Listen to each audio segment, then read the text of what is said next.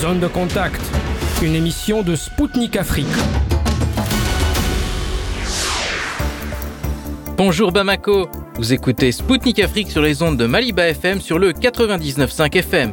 Je m'appelle Anthony Lefebvre et je suis très heureux de vous retrouver aujourd'hui pour un nouveau numéro de mon émission Zone de contact. Au programme aujourd'hui, une délégation de RCA attendue au Forum Armée 2023 à Moscou, l'Égypte qui a encore acheté une forte quantité de blé russe, et un boxeur américain qui modifie son prénom en l'honneur de Vladimir Poutine. Le 13 août 1960, la République centrafricaine a proclamé son indépendance. Un responsable centrafricain est revenu sur cette date et sur la situation linguistique dans le pays. Le Mali a adopté une nouvelle constitution qui retire aux Français le statut de langue officielle. Un ex-ministre malien de l'Éducation décryptera les raisons de ce choix.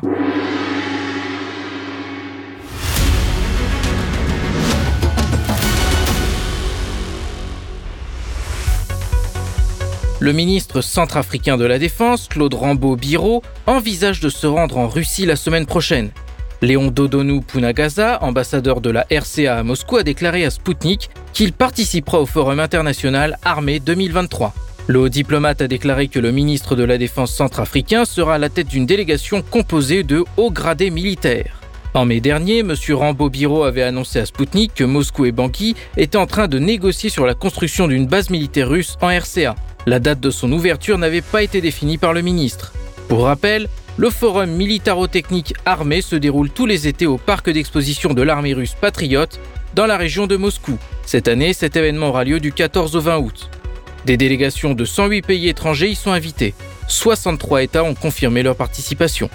Plus de 300 événements font partie du programme scientifique et commercial du forum.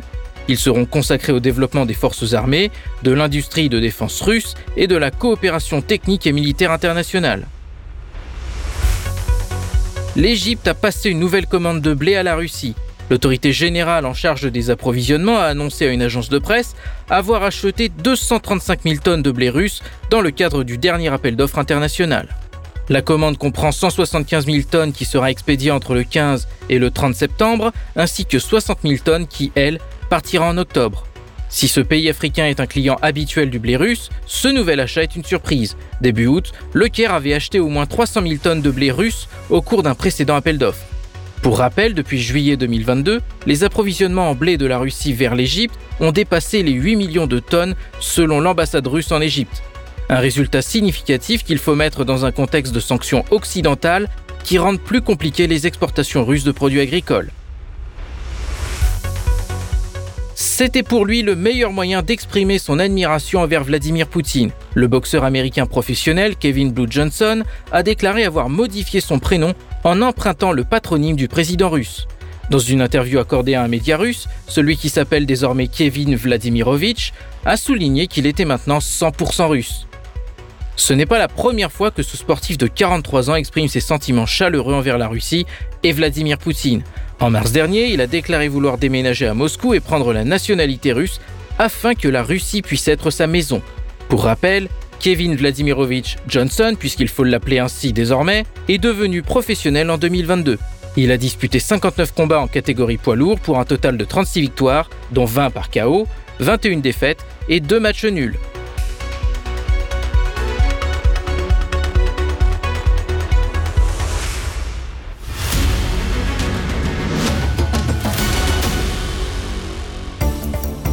Mesdames, Messieurs, je vous confirme que vous êtes bien à l'écoute de Spoutnik Afrique sur Maliba FM à Bamako.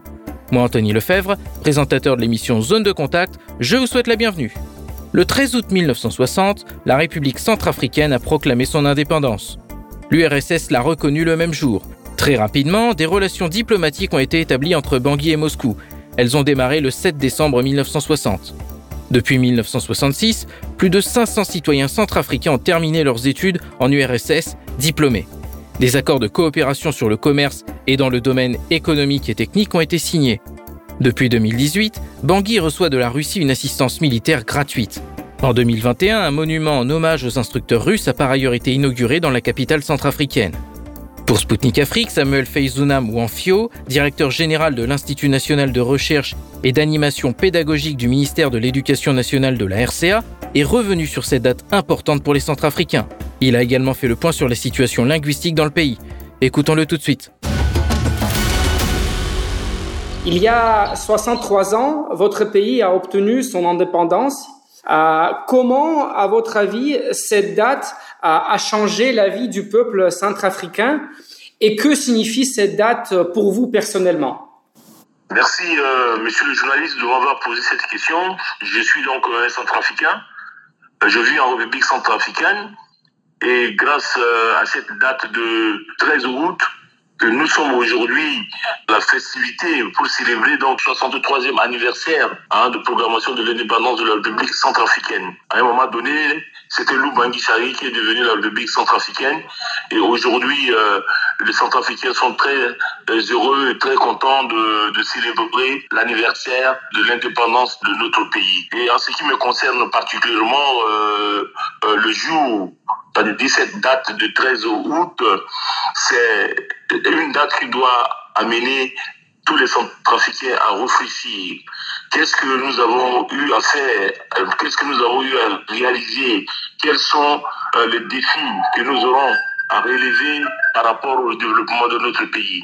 L'exemple aujourd'hui, si quelqu'un est indépendant, c'est qu'aujourd'hui, si vous avez un enfant qui est majeur, il quitte chez vous, il s'installe à son propre compte, il prend ses responsabilités avec sa petite famille pour euh, se développer, pour euh, lancer donc euh, les, les, les, les, affaires et chercher à, à, trouver un équilibre dans la, dans, dans la vie. Mais aujourd'hui, je suis, personnellement, j'ai essayé de, voir et puis je me suis dit, depuis aujourd'hui 63 ans, j'ai constaté que la République centrafricaine n'est pas encore développée comme les autres. Quand on parle de développement d'un pays, quand on dit que c'est un pays indépendant, nous devons voir ce pays avoir une économie forte, une éducation forte, avec des, des, infrastructures qui permettent donc à ce pays-là de se développer. Mais jusqu'à aujourd'hui, je me pose la question, notre pays est loin, loin, loin derrière les autres. Pourquoi nous sommes en retard par rapport à notre indépendance et par rapport aux autres? C'est ce que je peux vous dire, monsieur le journaliste, concernant votre question que vous m'avez posée. Et à votre avis, est-ce qu'après plus de 60 ans d'indépendance officielle, euh, les Centrafricains ont réussi à prendre leur destin en main Non, je pense que pour le moment, on n'a pas encore reçu à prendre notre destin. Mais si on arrive à prendre notre destin en main, c'est que nous devons voir aujourd'hui la République centrafricaine se développer. Nous devons voir aujourd'hui euh, notre pays émergent comme les autres pays. Aujourd'hui, je crois que depuis l'indépendance, une partie des années de notre indépendance, la République centrafricaine a connu de crises à répétition qui ont freiné aujourd'hui le développement de ce pays. Donc aujourd'hui, les centrafricains, nous devons nous poser la question, qu'est-ce qu'il faudrait faire pour développer notre pays comme les autres sont en train de faire dans leur pays? C'est question de vision, et c'est question de responsabilité. Et chaque Centrafricain doit se poser cette question. Donc jusqu'à aujourd'hui, nous n'avons pas encore pris en compte le destin de notre pays en main parce que nous sommes en retard avec tout ce que les autres sont en train de faire dans leur pays en ce qui concerne le volet économique, le volet éducation, le volet santé. Et sur tout le plan, nous sommes vraiment en retard. Qu'est-ce qu'il faudrait faire? C'est une question que nous devons tous poser, nous Centrafricains, pour vous dire que à un moment donné de la vie, qu'est-ce que nous devons prendre comme destin pour le développement de notre pays? Et ça, c'est à poser aux hommes et aux femmes au niveau de la République centrafricaine pour qu'ensemble, nous puissions conjuguer nos efforts, pour que nous puissions réfléchir par rapport à l'indépendance de la République centrafricaine. Qu'est-ce que nous devons faire pour que ce pays puisse se développer comme les autres pays qui nous permettent à ce que les Centrafricains puissent vivre dans des conditions décentes? Quand on parle de, l'indépendance, c'est quand même, euh, il y a aussi euh, un concept de dépendance et dans le cas de, votre pays, c'était la dépendance euh, de la France. Quelle est aujourd'hui euh, l'image de la France euh, au, sein de la population centrafricaine? Moi, je peux dire qu'aujourd'hui, à un moment donné, nous avons, certes, c'est la France qui a eu à coloniser donc les autres les, les, les, les pays africains parmi ces pays, c'est la République centrafricaine. Et aujourd'hui, la, position de la France vis-à-vis des Français, c'est une situation mitigée. Il y a d'autres euh, centrafricains aujourd'hui qui acceptent pour dire que sans la France, nous ne pouvons pas développer. Il y a d'autres qui disent que la cause de malheur aujourd'hui de la République centrafricaine ou bien des centrafricains, c'est la France. Donc, le point de vue par rapport à la situation de la France est aujourd'hui euh, mitigé euh, au milieu des centrafricains. Et d'aucuns disent qu'aujourd'hui, la République centrafricaine n'a pas connu son développement parce qu'il y avait la même mise hein, de la France sur les ressources minières de la République centrafricaine surtout, et on ne pouvait pas se développer parce qu'à un moment donné, quand euh, une autorité du pays, un président de la République, qui demande à ce que nous puissions exploiter les ressources autres comme ça, du coup, on le dégage par un coup d'État et on peut installer les autres. Ça fait qu'aujourd'hui, nous connaissons des crises à répétition et qui a fait qu'aujourd'hui, nous ne pouvons pas exploiter notre pays. Et du coup, d'autres centrafricains disent que la cause de notre développement de la République centrafricaine et ils indexent donc euh, la France par rapport à cela. Euh, selon vous, euh, quel modèle de, de, développement serait préférable pour votre pays Quel partenariat devriez-vous peut-être développer en premier lieu? Aujourd'hui, je peux peut-être répondre pour dire que nous pouvons amorcer sur la base de ce qui sont les Excellence, Monsieur le Président de la République a, dit qu'aujourd'hui, la République centrafricaine compte 623 000 km et nous pouvons mettre en exergue ce qu'on appelle le partenariat gagnant-gagnant où tout le monde doit avoir sa place au sein de la République centrafricaine pour permettre à ce que chacun, par rapport à sa capacité, puisse se diversifier et exploiter les ressources pour permettre à ce que la République centrafricaine puisse se développer. Et aujourd'hui, ce qui est important, aujourd'hui, il va falloir mettre un accent particulier sur euh, l'éducation, la formation. Il faudrait mettre ce qu'on a en ce qu'on appelle l'éducation transformationnelle, pour permettre à ce que, à travers l'éducation, le pays puisse se doter de compétences pour permettre à ce que les ressources de la République soient donc euh, exploitées, euh, pour que ce pays puisse se développer comme les autres pays. Merci beaucoup. En 1960, au moment de l'indépendance de la République centrafricaine, le président euh, David Dacko a déclaré, je cite, Nos tribus ont perdu leur tradition, leur mœurs. et d'ajouter, euh, ce serait pour nous une mission difficile que de rétablir dans notre pays, en République centrafricaine, euh, les vieilles traditions, euh, africaines. La situation semblait-elle vraiment désespérée à, l'époque quand on parle de, cet aspect? Et les traditions centrafricaines ont-elles pu être rétablies depuis lors? Oui, moi je crois qu'aujourd'hui, la mentalité euh, des, centrafricains ont beaucoup plus évolué. Hein. Vous savez qu'à un moment donné, les, les, les centrafricains, peut-être à un moment donné, ils ont perdu ce qu'on appelait leur base traditionnelle.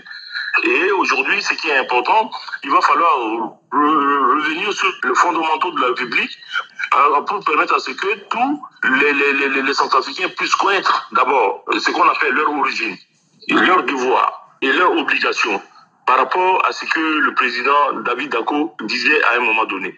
Il disait ça parce qu'à un moment donné, c'était pas que les Centrafricains qui agissaient en leur, en leur nom, mais c'est les autres qui agissaient à la place des Centrafricains. Donc aujourd'hui, la mentalité des Centrafricains euh, aujourd'hui a évolué. Les Centrafricains veulent aujourd'hui ne pas demander à ce que c'est les autres qui parlent à leur, à leur place, mais ils veulent à ce que c'est les Centrafricains eux-mêmes qui prennent en main leur destin et qu'ils parlent à leur nom propre. Et la mentalité a évolué avec ce que les nouvelles autorités du pays sont en train de mettre en place comme les stratégies de développement.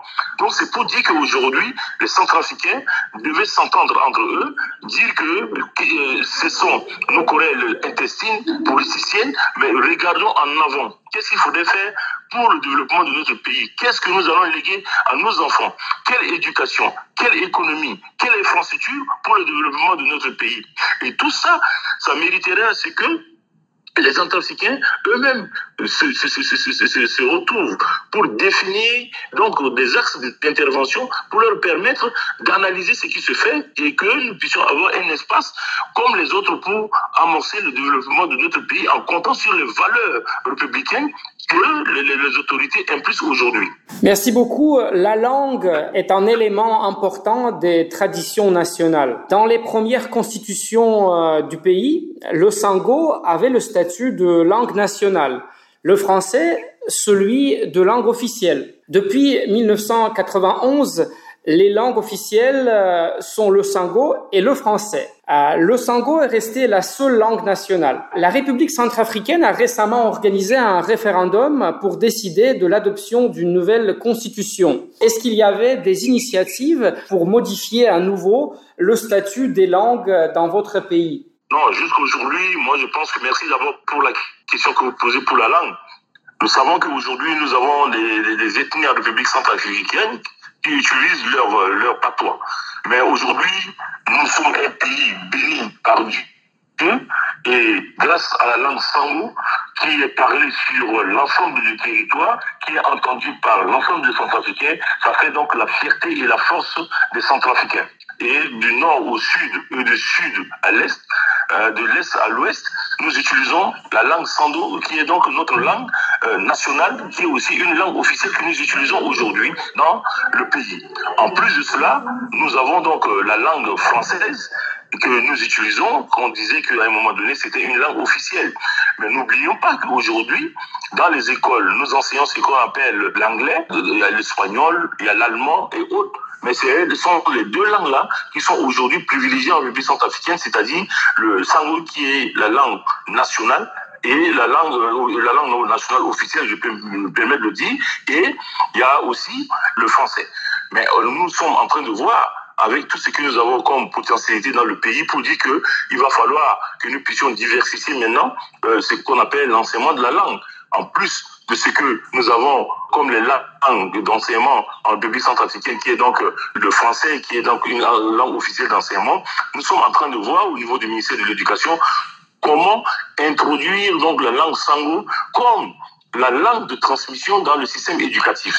Et cela va permettre à ce que nous puissions développer donc le curriculum, les manuels scriptés d'enseignement et former les enseignants à l'utilisation de la langue sango comme la seconde langue d'enseignement dans le système éducatif centrafricain. Et là, ça permettra à ce que ça soit évalué parce que l'expérience a montré que si les enfants commencent à apprendre dans leur langue locale, ils sont beaucoup plus compétents que les, les autres qui commencent leurs études directement en d'autres langues, c'est-à-dire peut-être en langue française. Donc nous allons donc expérimenter cela pour voir si c'est positif, l'évaluation nous donne une positivité, ça permettra à ce que nous puissions vulgariser ça dans tous les établissements de la République centrafricaine. Tout dernièrement aussi, nous étions donc en Russie, il est, euh, nous nous sommes dit que la RCA, à un moment donné, a bénéficié de l'appui technique hein, de nos, nos, partenaires de la Fédération de Russie qui étaient ici, qui découvrent dans les domaines scientifiques, mais il va falloir que nous puissions mettre en exergue notre coopération aujourd'hui avec la Fédération de Russie pour introduire l'enseignement de la, de la langue russe hein, euh, au niveau de l'INES et les accords ont été signés avec les universités de la Fédération de Russie pour permettre à ce qu'il y ait des échanges hein, dans ce domaine, pour permettre à ce que nous puissions euh, diversifier l'enseignement de la langue, pour permettre à ce qu'il y ait la fluidité des missions entre ces pays que nous développons la coopération pour que une partie des Centrafricains puissent comprendre la langue russe, comprendre la langue anglaise, comprendre la langue française, comprendre la langue sango, qui les langues permettront de devenir donc un vivier de développement dans le pays. Donc aujourd'hui, les langues jouent un rôle très très très important dans le développement du pays. Donc c'est à nous de voir comment capitaliser cela pour nous permettre de développer notre pays à travers les multiples coopérations que nous avons donc avec les autres pays partenaires.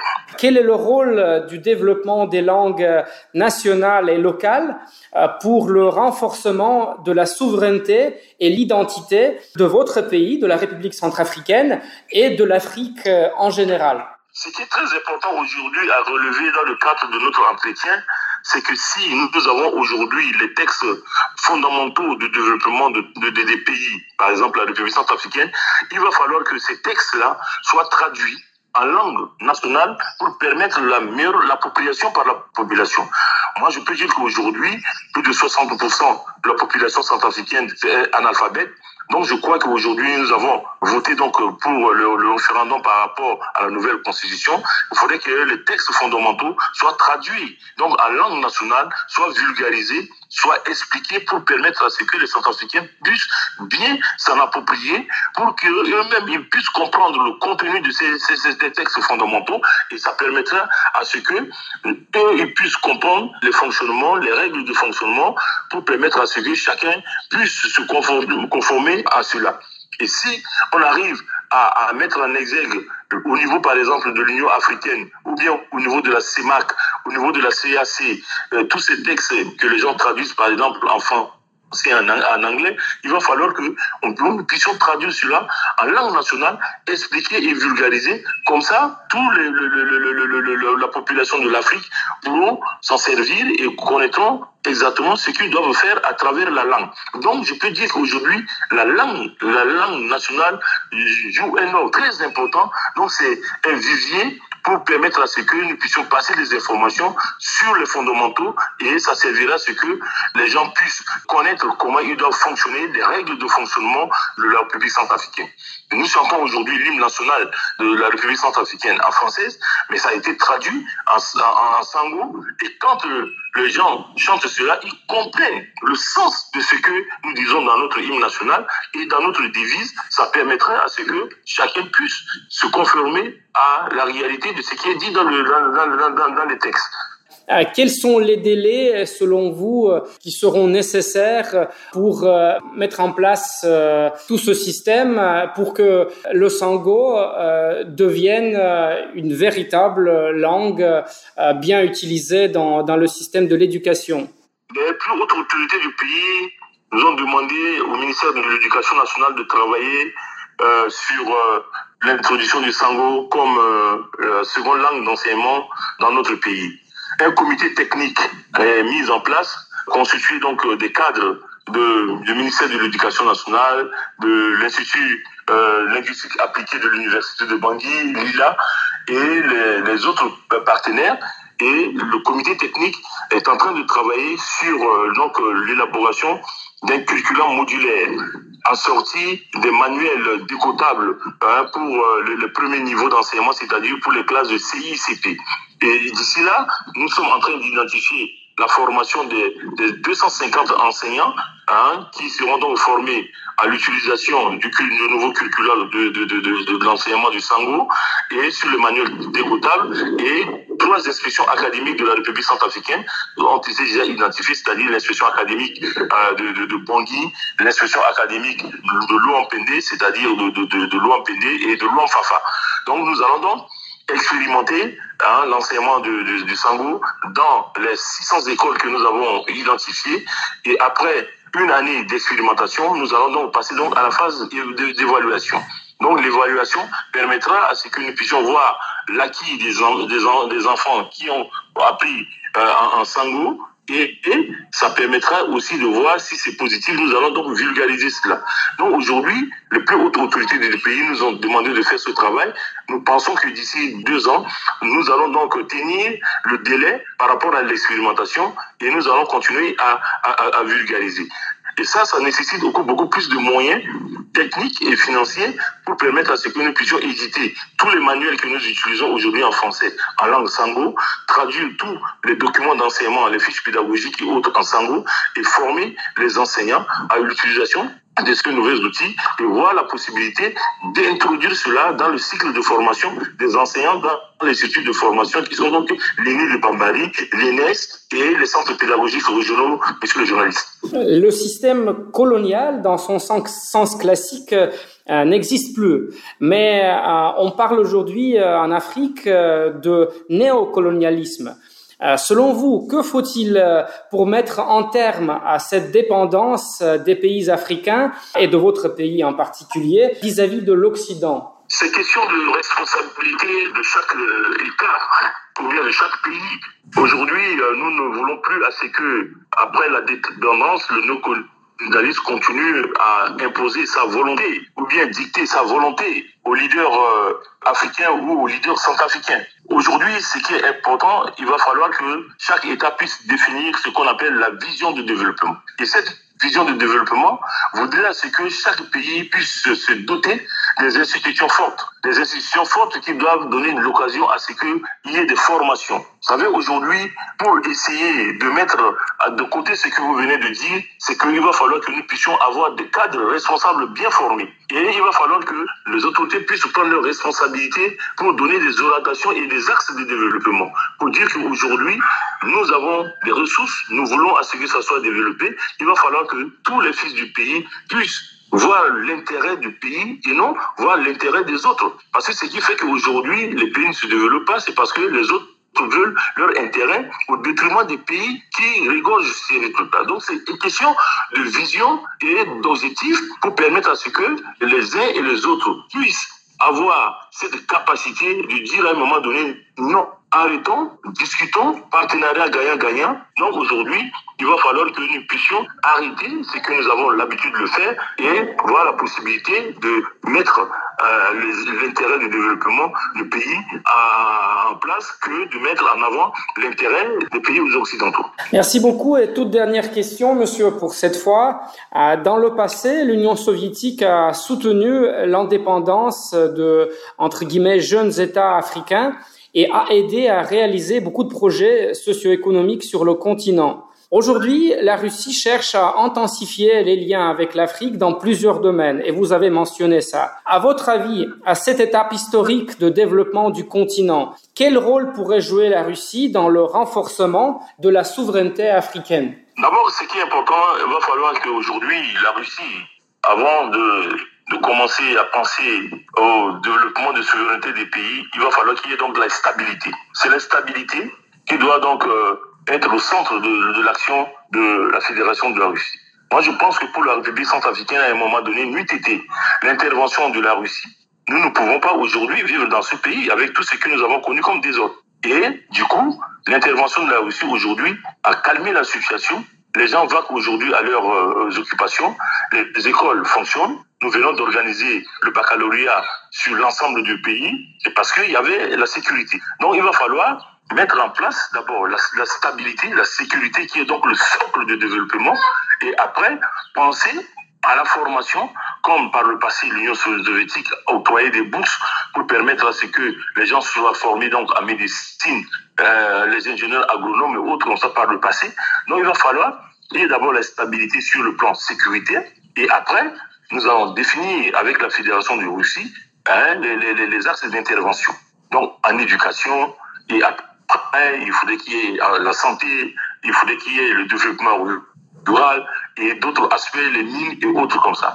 Donc, ce qui est important aujourd'hui, pour permettre à ce que la Russie puisse intensifier ses actions en République centrafricaine et en Afrique, il va falloir qu'il y ait donc, c'est ce qu'on appelle la stabilité. Il faudrait qu'il y ait, euh, on demande aujourd'hui à la Russie d'être peut-être l'ange gardien de, de, de, de, la, la ou bien de, l'Afrique pour permettre à ce qu'il y ait les, les, les, les groupes d'armées qui sévissent disparaissent et que le pays amorce leur voie de développement et le développement des pays aujourd'hui, c'est l'éducation. Si l'éducation arrive à, bien former les cadres, à bien remplir les conditions d'études, je crois que ça permettrait à ce que les autres secteurs puissent se développer parce que le vivier qui forme ou bien le, le vivier de développement aujourd'hui qui régorge beaucoup plus de possibilités pour le développement, c'est l'éducation.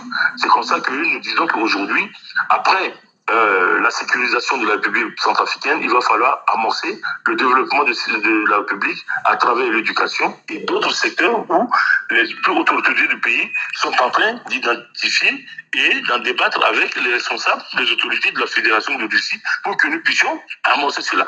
Donc nous, au niveau du ministère de l'Éducation, nous voulons à ce qu'il y ait euh, cette coopération très bien renforcée aujourd'hui entre la Fédération de Russie, le ministère de l'Enseignement supérieur, le ministère de l'Éducation nationale, pour permettre à ce qu'il y ait des bourses, où on augmente la capacité d'accueil pour que les, les, les, les étudiants centrafricains puissent aller en Russie se faire former.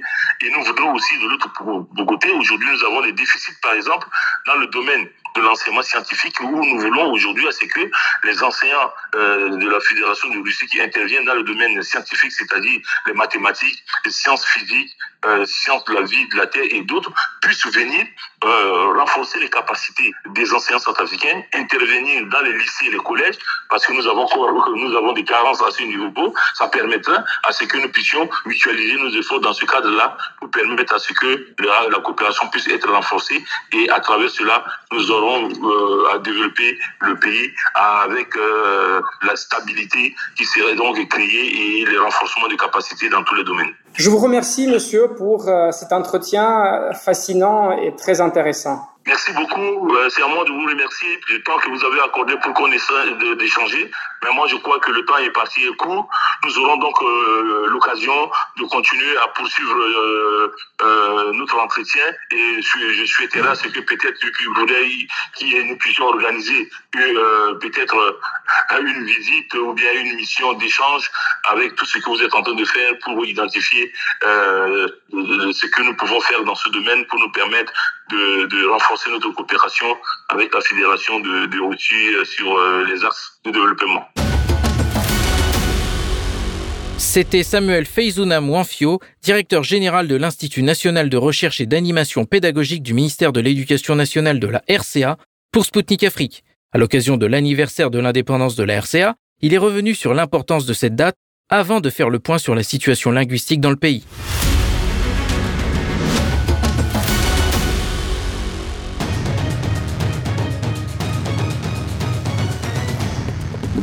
Suivez Spoutnik Afrique sur Maliba FM.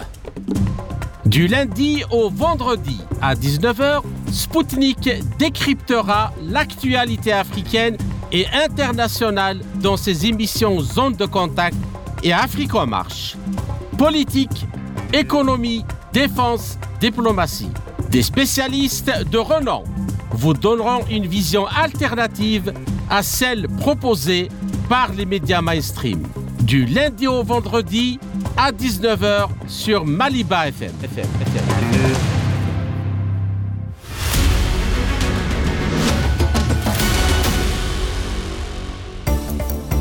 Chers auditeurs et auditrices de Maliba FM, vous écoutez Spoutnik Afrique sur les ondes de Maliba FM depuis Bamako sur le 99.5 FM.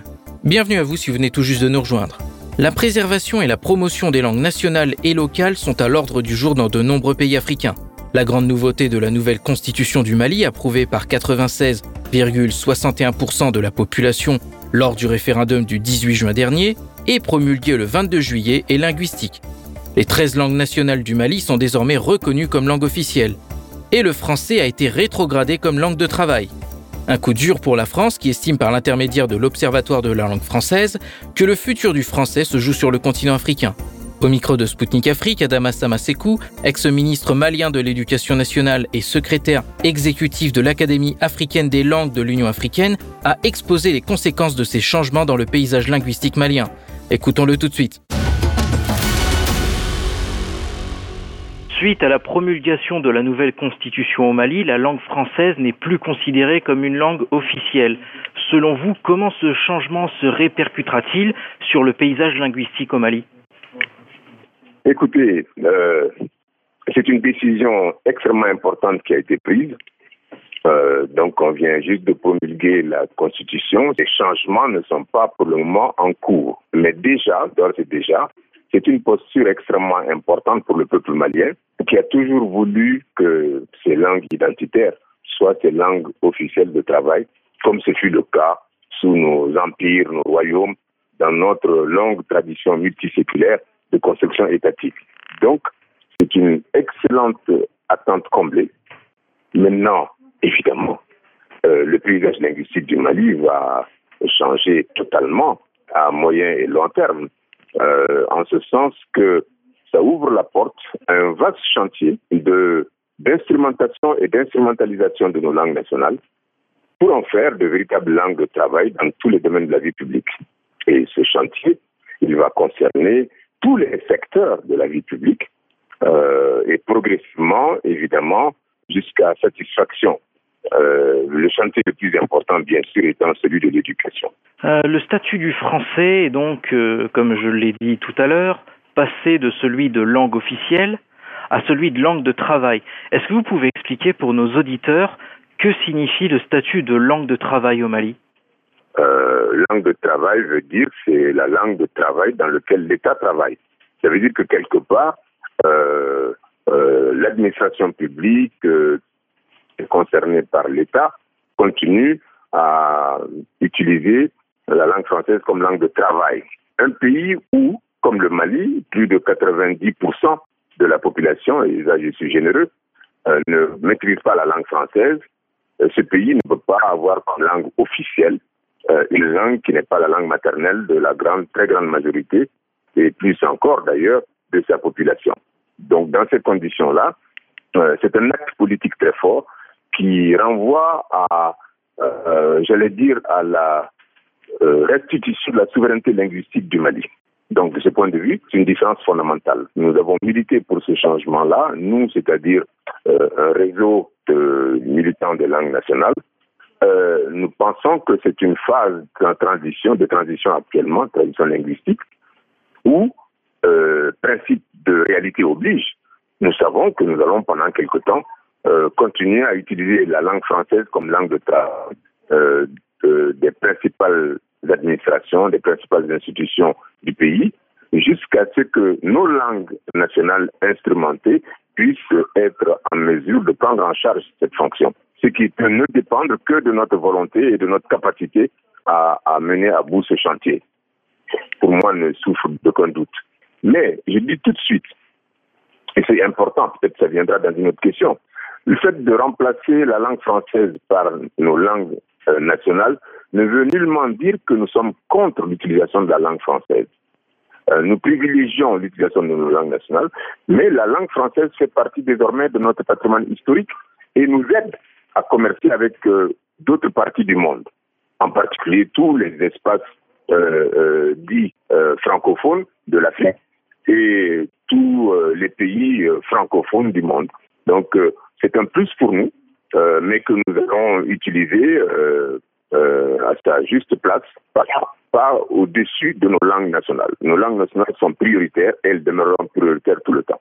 En 1994, alors que vous étiez à la tête du ministère de l'Éducation, une réforme du système éducatif qui prévoyait l'introduction généralisée des langues nationales dans l'enseignement a commencé. Qu'en est-il aujourd'hui de l'enseignement en langue nationale et comment ce changement de statut du français va-t-il impacter ce processus? Écoutez, je dois commencer par dire qu'en réalité, il n'y a aucun doute que ce changement de statut de la langue française dans notre pays va impacter positivement sur le processus que nous avions entamé à l'époque d'introduction généralisée des langues nationales dans l'enseignement. Dans la mesure où, malheureusement, euh, cette volonté que nous avions à l'époque, qui était liée à ce que nous avons appelé euh, pour la première fois d'ailleurs au Mali, peut-être même ailleurs, la refondation des systèmes éducatifs. C'est pour la première fois qu'on parlait de cela. C'était pas une réforme, mais c'est une refondation en partant de l'héritage de la réforme emblématique de 1962, qui a été la première rupture avec le schéma colonial, rupture euh, consacrée par la volonté du président Modibo Keïta et de ses compagnons, pour véritablement euh, reprendre en main notre destin. Euh, l'éducation étant centrale, étant stratégique dans le développement d'un pays. Donc cette volonté de rupture avec le système colonial a eu beaucoup de dérives par la suite. Donc, lorsque nous sommes venus aux affaires avec le président Konaré, après la révolution populaire et démocratique de mars 91, l'une des premières tâches pour nous, c'était comment reprendre en main notre système éducatif.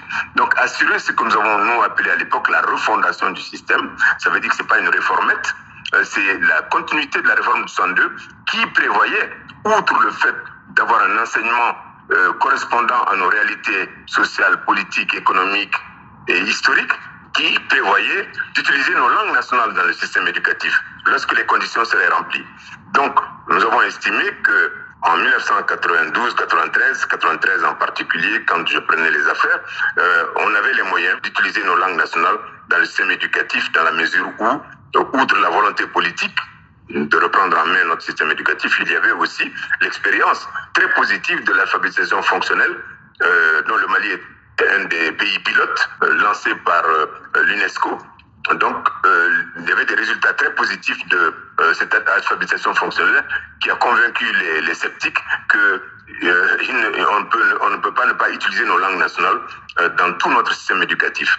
Et donc, l'expérience du non formel a amené les autorités de l'époque à tenter euh, des expériences qu'ils ont appelées expérimentation à l'époque d'utilisation des langues euh, nationales dans le système éducatif à partir de la pédagogie dite convergente, d'utilisation concomitante de la langue maternelle et du français. Donc nous avons bâti sur cela et nous avons entamé le processus en termes de réflexion, en termes de projet de refondation. Malheureusement, euh, c'est demeuré dans une grande mesure un projet. Ça n'a pas pu se mettre en œuvre partout, mais le début de ce projet a fini de convaincre tout le monde que, effectivement, euh, l'utilisation de la langue maternelle de l'apprenant crée les conditions euh, à la fois de développement du génie de l'apprenant, mais aussi d'assises définitive de sa personnalité. Alors malheureusement, donc ce processus a été, euh, j'allais dire, quelque part brouillé par un, vaste programme décennal qui a vidé la refondation de sa substance première. Le changement de statut aujourd'hui de nos langues nationales, qui deviennent des langues officielles du Mali, eh bien, va permettre de reprendre ce chantier, de faire en sorte que dans le secteur de l'éducation en particulier, nous puissions mobiliser toutes nos ressources, et elles sont nombreuses, et les ressources de nos partenaires qui vont nous accompagner parce ce sont nos vrais amis, toutes nos ressources pour mettre en place, euh, j'allais dire quelque part, une démarche pédagogique fondée sur euh, la pratique d'un enseignement multilingue fondé sur la langue maternelle. Partout dans nos systèmes éducatifs, nous allons faire ce qui normalement devrait se faire partout dans le monde. Tous les pays qui se respectent, c'est comme ça qu'ils le font. L'enfant, quand il va à l'école, doit commencer et poursuivre son apprentissage d'abord dans la langue qu'il maîtrise dans sa famille, dans la langue dans laquelle il réfléchit, dans la langue qui est la sienne, ce qui n'est pas le cas aujourd'hui dans toutes nos écoles de l'espace dit francophone. Ça veut dire que c'est une véritable seconde rupture que nous allons entreprendre et ce que nous avons essayé de faire d'ailleurs en 94, c'était la seconde rupture après la première rupture de la réforme de 62. Cette rupture a été contrariée.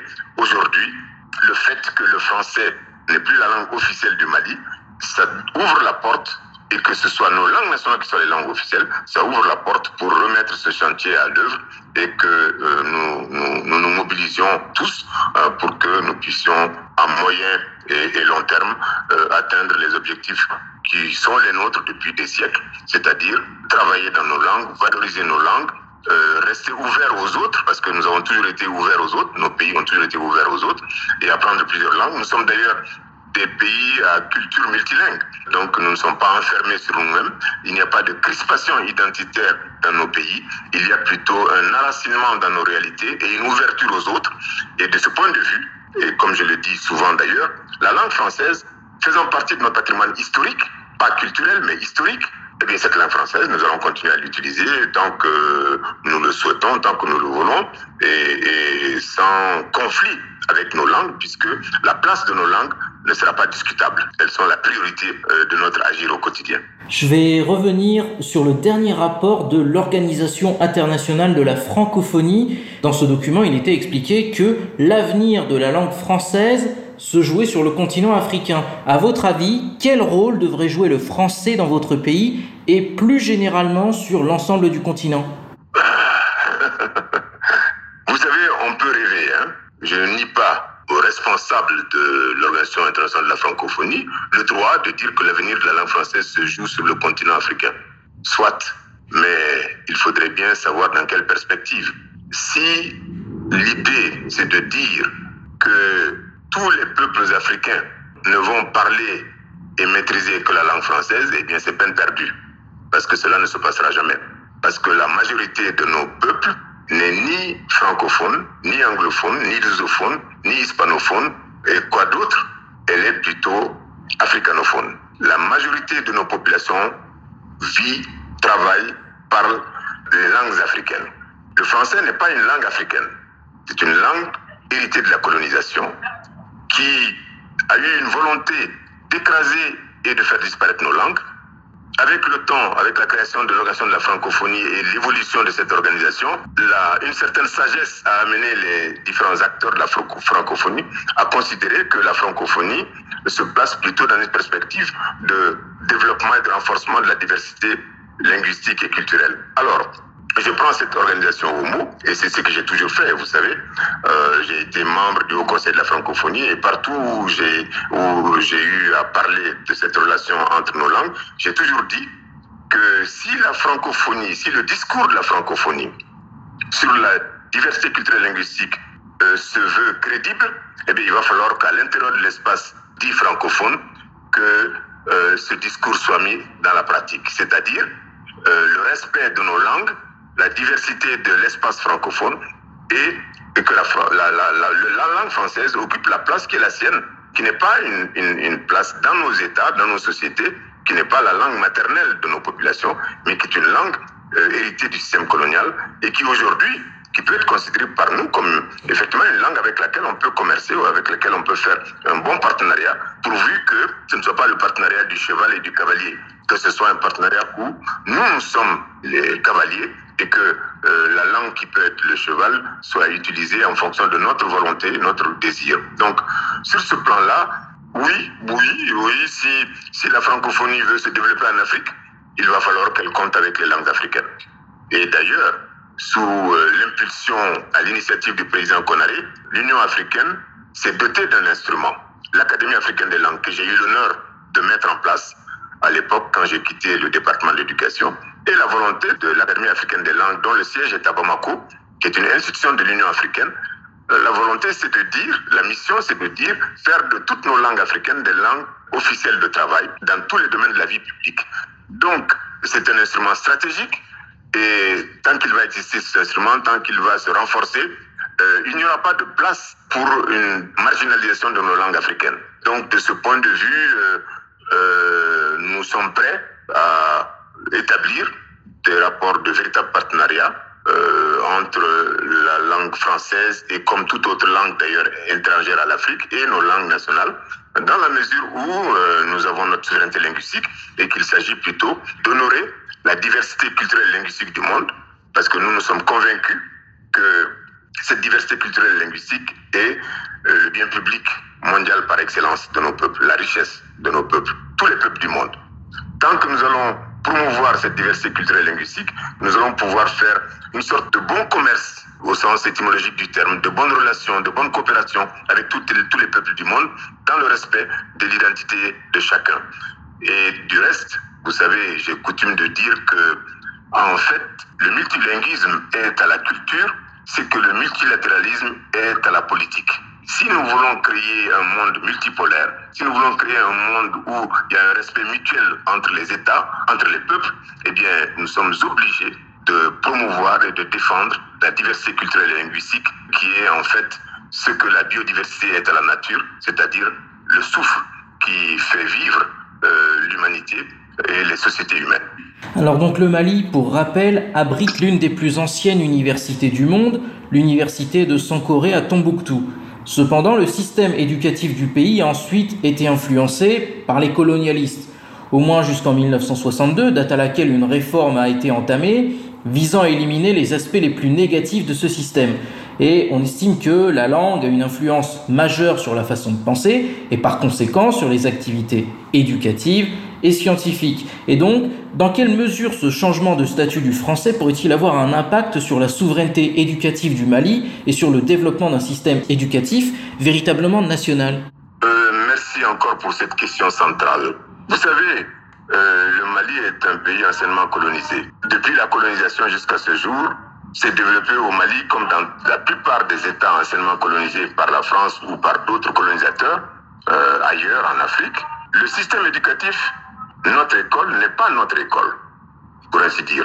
Le système éducatif que nous développons actuellement est un système en grande partie importé du schéma colonial. C'est pour cette raison que l'un des premiers actes posés à l'époque euh, par le président Modibo Keïta, qui, euh, avec ses compagnons, ont travaillé sur euh, la souveraineté du Mali, c'était de, revoir cette question du contenu de l'école, c'est revoir cette question même de la langue d'enseignement. À l'époque, les moyens n'étaient pas à disposition pour euh, faire cette rupture linguistique, mais aujourd'hui, c'est autrement. Donc, en réalité, nos pays anciennement colonisés vivent un paradoxe inacceptable aujourd'hui au XXIe siècle. Nous sommes les seuls pays au monde où quand l'enfant va à l'école, il commence et poursuit son apprentissage dans une langue qu'il ne parle pas dans sa famille, dans une langue dans laquelle il ne pense même pas, il ne réfléchit même pas. Comment voulez-vous développer le génie créateur des enfants? Comment voulez-vous asseoir l'identité, la personnalité de l'enfant dans une langue étrangère? C'est impossible. D'ailleurs, toutes les études, si c'était à démontrer, je ne sais même pas pourquoi on parle d'une question, question qui est une question de bon sens, toutes les études psycho, psychologiques, psychopédagogiques euh, sur la question linguistique montrent que l'enfant, évidemment, au moins dans les six premières années, développe ses compétences scientifiques, psychomoteurs, psychologiques, le mieux dans sa langue maternelle.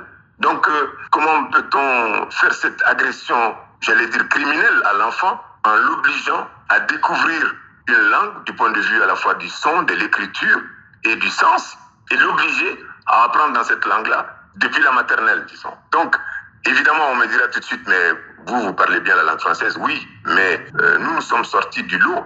Mais combien sont restés? Comme le disait mon aîné et ami, euh, à son âme, le professeur Kizerbo, ce que nous avons entrepris au Mali à l'époque, c'était pas une réformette, c'était une véritable refondation. Parce que combien nous coûte le système tel qu'il est pratiqué actuellement, puisque combien de génies meurent pratiquement avant d'éclore dans ce système hérité de la colonisation. Donc, en réalité, le Mali a voulu depuis longtemps retrouver sa souveraineté éducative.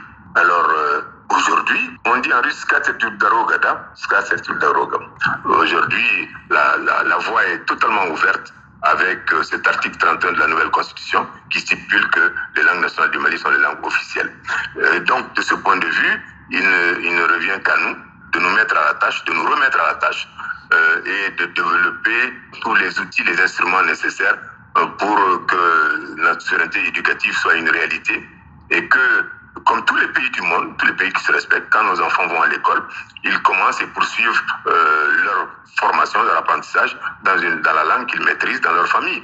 Ce qui permet aussi de, combler euh, la grave rupture aujourd'hui entre l'enfant africain qui va dans ce système et la communauté éducative qui l'entoure, où les parents, en général, sont analphabètes en français, donc ne peuvent même pas accompagner les enfants dans leurs exercices comme ça se fait dans tous les pays du monde.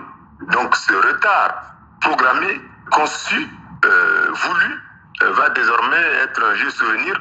Je ne sais pas quand, mais ce qui est certain, c'est que ça va l'être à moyen, à long terme, peut-être même plus tôt qu'on ne le pense, parce que avec les technologies de l'information et de la communication aujourd'hui, nous avons des ressources extrêmement puissantes pour pouvoir, euh, j'allais dire, faire les sauts, les sauts nécessaires afin de rapidement changer cette situation inique et inacceptable au XXIe siècle. Donc, euh, euh, je ne me pose pas la question de savoir dans quelle mesure ce changement de statut pourrait avoir un impact sur la souveraineté. Il a nécessairement un impact euh, parce qu'il restaure la réalité des situations, c'est-à-dire ce qui n'aurait jamais dû cesser d'être, n'eût été l'esclavagisme et la colonisation, c'est-à-dire que nos sociétés, nos peuples vont se développer avec leur langue, euh, commercer avec les autres dans leur langue, en utilisant tous les moyens d'interprétation, de, traduction que nous allons développer avec les pays avec lesquels nous allons avoir une coopération saine. Donc cette adhération que nous vivons depuis près d'un siècle pour certains, mais pour nous depuis plus de 60 ans, est quelque chose qui désormais sera derrière nous, en tout cas en ce qui concerne le Mali. Et c'est une volonté très ferme du peuple malien. Et rien ne pourra l'ébranler, puisque même par la grâce de Dieu, cette volonté aujourd'hui peut s'afficher et s'affirmer. Je vais terminer avec une dernière question. Ces dernières années, Moscou augmente progressivement le nombre de bourses russes pour les étudiants africains. On l'a vu en février dernier lorsque Sergei Lavrov s'est déplacé au Mali et il avait annoncé un doublement des bourses du quota de bourse qui était accordé aux étudiants maliens. Et euh, cette dynamique se traduit également avec une volonté d'élargir les contacts et les projets dans ce domaine. Et dans ce contexte, comment voyez-vous l'avenir de la langue russe au Mali et sur le continent en général? Merci beaucoup pour cette question très intéressante et très pertinente. Vous savez, je dois dire d'entrée de jeu que l'avenir de la langue russe sur le continent africain, au Mali, sur le continent, dépend d'abord de la Russie elle-même. Si la Russie développe une politique intelligente de coopération sincère et vraie avec le Mali, avec l'Afrique, eh bien, il n'y a aucune raison que cet avenir ne soit pas radieux. D'abord parce que, comme je l'ai dit, l'Afrique est un pays multilingue. L'Afrique est un pays qui euh, s'est toujours vu enraciné dans sa culture et ouvert aux autres.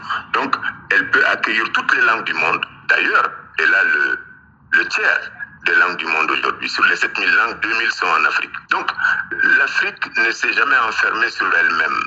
Et donc, tout le monde a de la place ici. Ça dépend donc d'abord de la vision même de la Russie et de sa politique concrète. Ça dépend aussi de l'état du Mali, ça dépend aussi de l'Afrique.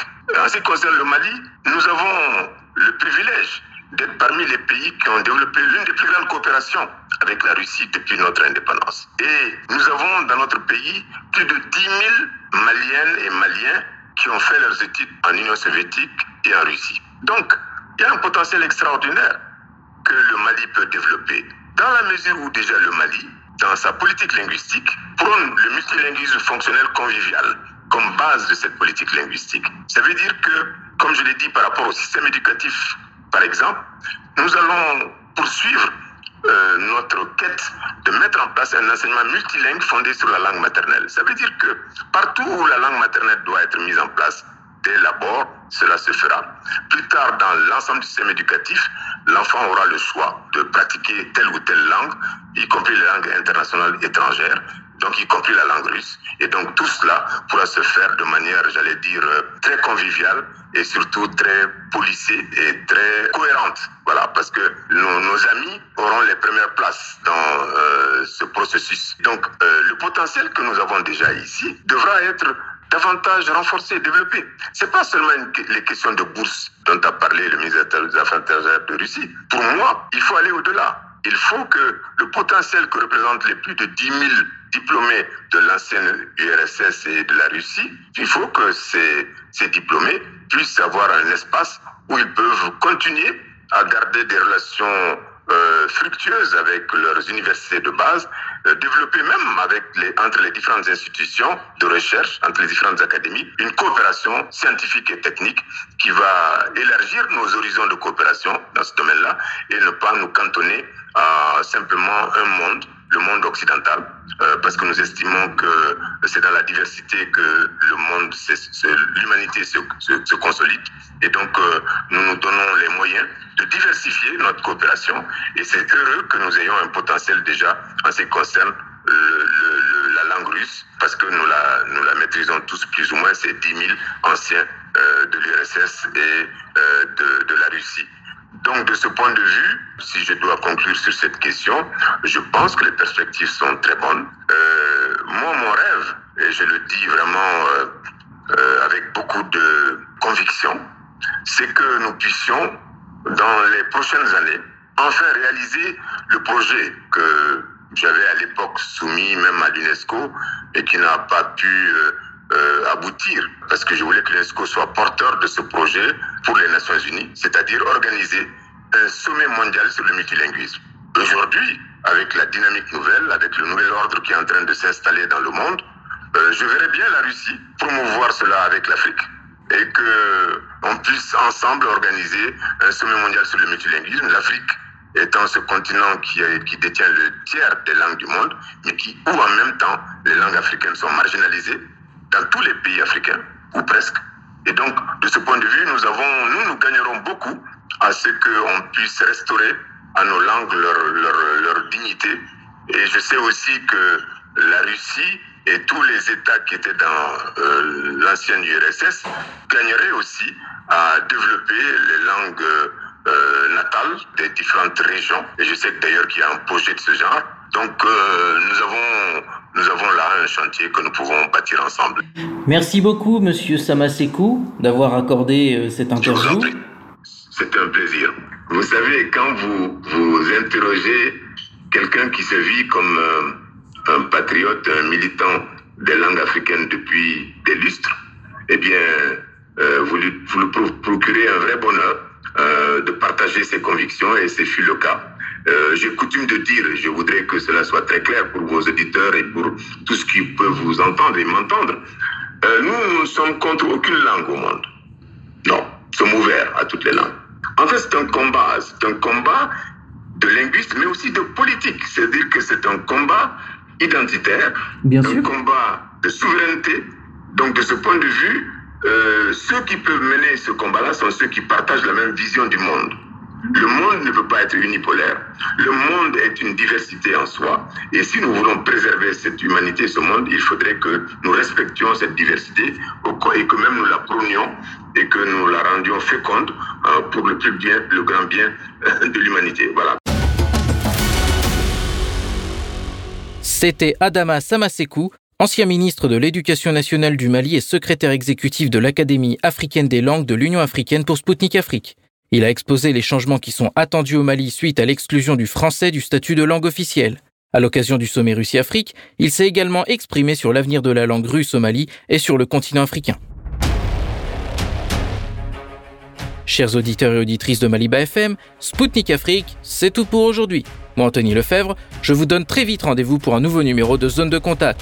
D'ici là, portez-vous bien et à bientôt. Maliba FM, nous vous rendons dès à présent l'antenne.